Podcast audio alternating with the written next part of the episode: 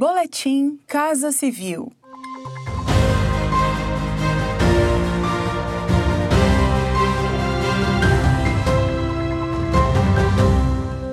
Acompanhe as principais ações do governo federal nesta terça-feira, 23 de março. O programa Águas Brasileiras do governo federal busca revitalizar bacias hidrográficas do Brasil. O objetivo é garantir água em quantidade e qualidade para a população e atrair investimentos privados para projetos de recuperação e preservação de áreas degradadas no país. Nesta semana do Dia Mundial da Água, foi anunciada pelo governo federal a parceria com 10 empresas que irão patrocinar o programa com recursos privados, afirmando o compromisso com a agenda de sustentabilidade em prol da proteção das águas. Por meio da parceria, será possível o plantio de 100 milhões de árvores nas bacias hidrográficas dos rios São Francisco, Parnaíba, Taquari e Tocantins-Araguaia. Quem explica é o ministro do Desenvolvimento Regional, Rogério Marinho. Essa é uma ação do Estado brasileiro, que respeita a sociedade brasileira e que mira no futuro do Brasil. É tratar o esgoto, é tratar o resíduo sólido, é preservar esse patrimônio brasileiro de tal forma que todos nós possamos olhar no futuro com esperança.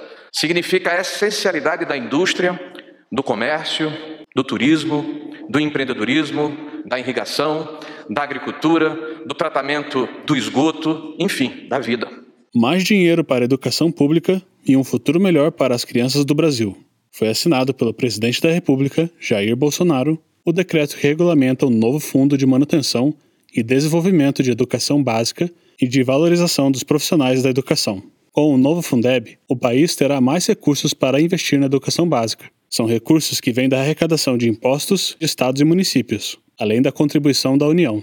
Quem explica as mudanças é o ministro da Educação, Milton Ribeiro o aumento da complementação da União ao Fundeb, que passará de 10% para 23%. A melhor distribuição dos recursos federais para beneficiar os estados e municípios que mais necessitam do apoio da União. Indicadores de melhoria de gestão que indiquem melhoria de gestão lá na ponta para assegurar a eficiência dos investimentos no setor educacional. Acompanhe estas e outras ações do governo federal por meio dos canais de comunicação da Casa Civil da Presidência da República. Acesse casacivil.gov.br e siga também os perfis no Spotify, YouTube e Twitter. Este foi mais um boletim Casa Civil.